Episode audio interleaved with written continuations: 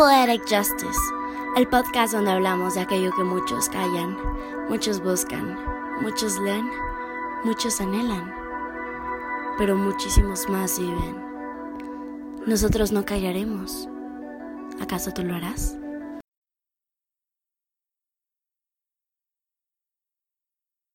Hola a todos, bienvenidos a un nuevo capítulo de Poetic Justice. El día de hoy, como cada semana se los digo, estoy muy emocionada de tenerlos aquí. Y me emociono cada vez con los temas, pero yo creo que esta vez es algo que me toca muy profundamente mi corazón y mi forma de ser, porque es un tema que me fascina, que he investigado mucho, he leído mucho, he tratado de saber más al respecto. Por eso el capítulo de hoy se llama ¿Qué es y cuál es el verdadero feminismo? Y la verdad es que hoy en día en la sociedad sigue siendo un tema tabú el feminismo o mucha gente tiene diferentes perspectivas de lo que es o no tiene una imagen clara, una idea clara o simplemente lo que vemos en las noticias, ¿no? Pero yo creo que para empezar y dar nuestra opinión al respecto debemos comprender cuáles son sus definiciones. Y para esto yo quise acudir a un lugar donde yo creo que todos acudimos, que es San Google. Según San Google, el feminismo es un conjunto de movimientos políticos, culturales, económicos y sociales que tiene como objetivo la búsqueda de la igualdad de derechos entre hombres y mujeres. Ese es el feminismo. Pero hay dos términos más que me encantaría explicar, que es el embrismo, que viene de hembra. Es una actitud de arrogancia de las mujeres hacia los hombres. Ese es el embrismo. Pero la misandría es un término que hace referencia al odio o aversión hacia los hombres.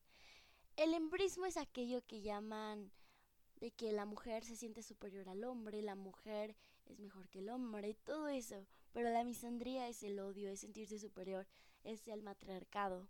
Y yo creo que misandría es como decir machismo, pero de la mujer hacia el hombre. Entonces yo creo que sabiendo esto podemos comenzar más. Porque, ¿qué tipos de feminismos hay hoy en día? Porque si no sabes, no es un feminismo. Hay muchísimos. Yo estoy investigando y me quedé sorprendida con tantos porque no me sentí identificada con ninguno. No, no eran las ideas que yo tenía, no me quería encasillar. Pero quiero compartirles cuáles son algunos. Entre ellos está el feminismo radical, de la igualdad, ecofeminismo, lésbico, liberal, abolicionista, de la diferencia, disidente, negro, marxista, anarquismo feminista, transfeminismo, feminismo separatista, de diferencias. Hay muchos, muchos, muchos. Separatistas. Entonces, hay muchos. Y mi consejo aquí es no te encasilles y no creas cualquier tipo de feminismo, porque algunos tienden a ser muy extremistas o algunos simplemente no es tu forma de pensar.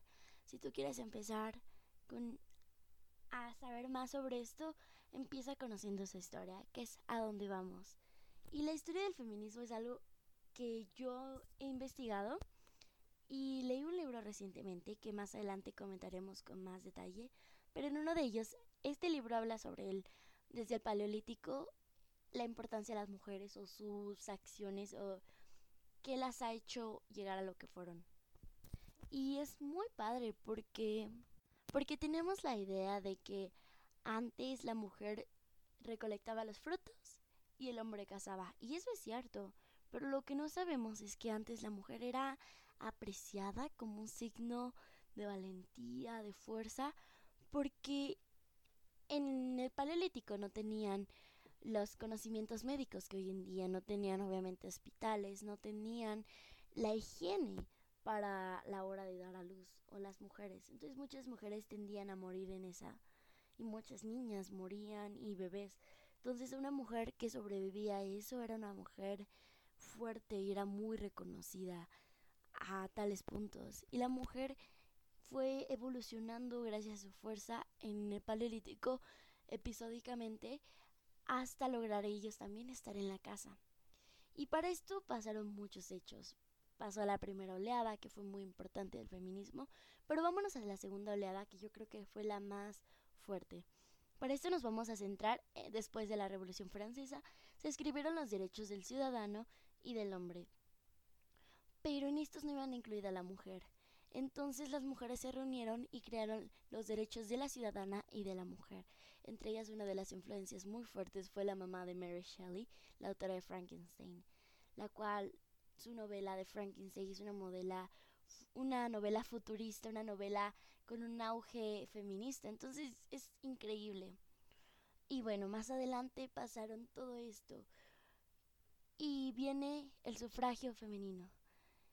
Para esto, la primera aprobación del sufragio femenino fue Nueva Zelanda. Si no sabes qué es el sufragio femenino, es el voto. El primer país que aceptó el voto de la mujer sin restricciones fue Nueva Zelanda en 1893, gracias al movimiento liderado por Kate Shepard. Esto fue increíble ya que las mujeres podían votar, pero lo malo es que habían boletas femeninas, o sea, para votar tenías que ir a diferente lugar. Y esto fue, aún así, decían que el sufragio femenino era para las blancas y ricas, porque esclavas, trabajadoras no podían ir o simplemente las de color tampoco. Y esto fue algo muy triste, pero gracias a eso hubieron movimientos muy fuertes, como el que hubo en Londres, que las mujeres existían, existían y querían saber más sobre eso. Entonces se incorporaron y gracias a esto tenemos los movimientos que hoy tenemos. El feminismo igual lo que es ser hoy a lo que estamos viviendo. Y yo creo que es increíble. Pero el sufragio femenino en México fue exactamente hace 65 años, exactamente hoy, el 3 de julio de 1955. Pero tuvieron que pasar 24 años para que se reconociera el sufragio de la primera gobernadora estatal, en este caso de Colima, Griselda Álvarez. Y qué triste, ¿no? Que 41 años después de que el sufragio pasó, seguimos sin una presidenta. Y este fue un hecho muy importante para México. Pero vámonos con un hecho importante a nivel mundial que marcó y yo creo que fue un principio muy fuerte, ya que en Sudán se criminaliza la mutilación genital femenina, según la modificación a la ley 141, que cualquiera podría ser encarcelado por cometer este delito. Para los que no sabes, muchas niñas son sin su autorización, les cortan sus genitales, les cortan todo lo que les da las posibilidades de un futuro ser madres. Y esto ha provocado tanta depresión, tanto dolor, tantos traumas. Y que un país como estos lo prohíba, lo criminalice, es algo que ha marcado poco a poquito la historia. Y esto es increíble, ya que sin estas mujeres que hayan hecho lo que hicieron, no estaríamos donde hoy estamos, no tendríamos los derechos que hoy estamos, tenemos y estamos viviendo. Yo soy muy fan de épocas como los 50, 60 y le digo a mi papá, me encantaría vivir en esas épocas y, me di y él me contesta, no tendrías los derechos que hoy tienes. Y yo creo que es algo sumamente cierto, porque gracias a mujeres de esos tiempos logramos tener lo que hoy tenemos. Y para empezar con esta nueva sección, Mujeres Inspiracionales, quiero comentarles de algunas que yo he investigado y yo siento que merecen más apoyo, más reconocimiento, porque lo que hicieron es grandioso. Entre ellas se encuentra Valkisa Shaubu, activista la cual dijo no al matrimonio en un país donde se le obligaba a casarse con su primo. Y ella fue algo increíble, ya que a los 12 años la iban a casar, pero ella le pidió a sus padres que le eran 5 años más estudiando. A los 16 años huyó de su casa renunciando al matrimonio, se volvió activista y ha ayudado a muchas niñas a librarse de eso. Katherine Johnson fue la responsable en calcular trayectorias, ventanas de lanzamiento y regresos de emergencia en varias de las misiones del proyecto Mercury y Apolo 11. Esta es una de las mujeres que a las que llamamos computadoras. Si no sabes, más adelante comentaremos al respecto. Mae Jemison. Mae fue la primera mujer astronauta de origen afroamericano que viajó al espacio en 1992. Phyllis Whitley, poeta africana, primer mujer en publicar un libro. Esta mujer fue increíble porque siendo esclava recibió apoyo, porque era una mujer inteligente demasiado. Y yo creo que esta mujer merece más reconocimiento, ya que primer mujer una mujer de color, una mujer esclava que viene de África como esclava, haya llegado tan lejos. Rosalind Franklin, química inglesa y cristalóloga de rayos X, cuyo trabajo fue fundamental para la comprensión de las estructuras moleculares del ADN y ARN. Otra mujer que merece más reconocimiento.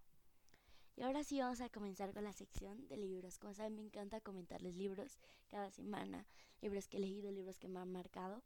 Y vamos a empezar con uno muy importante. Antes se los mencioné y hacía énfasis en lo que contaba del Paleolítico. El libro se llama El feminismo de André Michel. Es un libro increíble, habla de todos los sucesos desde, como les digo, el Paleolítico, la antigüedad, la antigua Roma, cómo tiene el poder la mujer, cómo va saliendo adelante la sociedad de hoy en día tras la Segunda Guerra Mundial. Es un libro increíble. Después viene otra autora que me gusta mucho, que es Simone de Beauvoir. Y uno de sus libros que sigue siendo bestseller y es un libro que yo creo que marcó un antes y un después en el feminismo es El segundo sexo. Tiene libros muy buenos, libros muy reconocidos que yo creo que a alguno te gustaría. Otro libro que como les dije se los iba a comentar, que tiene que ver con la NASA y el espacio, son Mujeres de la NASA de Natalie Holt.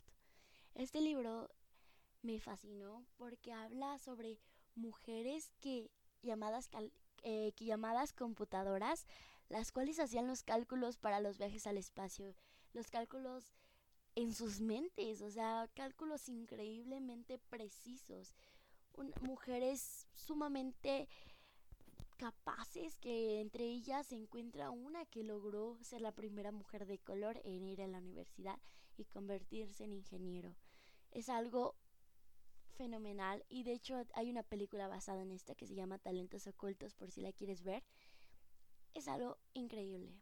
Me fascinan estos tres libros y espero que los puedas leer si es que te interesan. Les voy a comentar el punto de vista cristiano ante las mujeres. Yo creo que este es un tema bastante amplio porque la Biblia es un libro revolucionario respecto a las mujeres, porque en el tiempo en el que fue escrito y la cómo poner que la mujer es necesaria, no poner a la mujer como un objeto como mucha gente la solía ver, sino darle su lugar, decirle virtuosa, admirarla tanto y poner tantas mujeres tan increíbles y dignas de admirar. Y yo creo que la mejor demostración de cómo era una mujer y cómo la Biblia, cómo Dios la ve, está en Proverbios 31 a partir del 10, que es mujer virtuosa.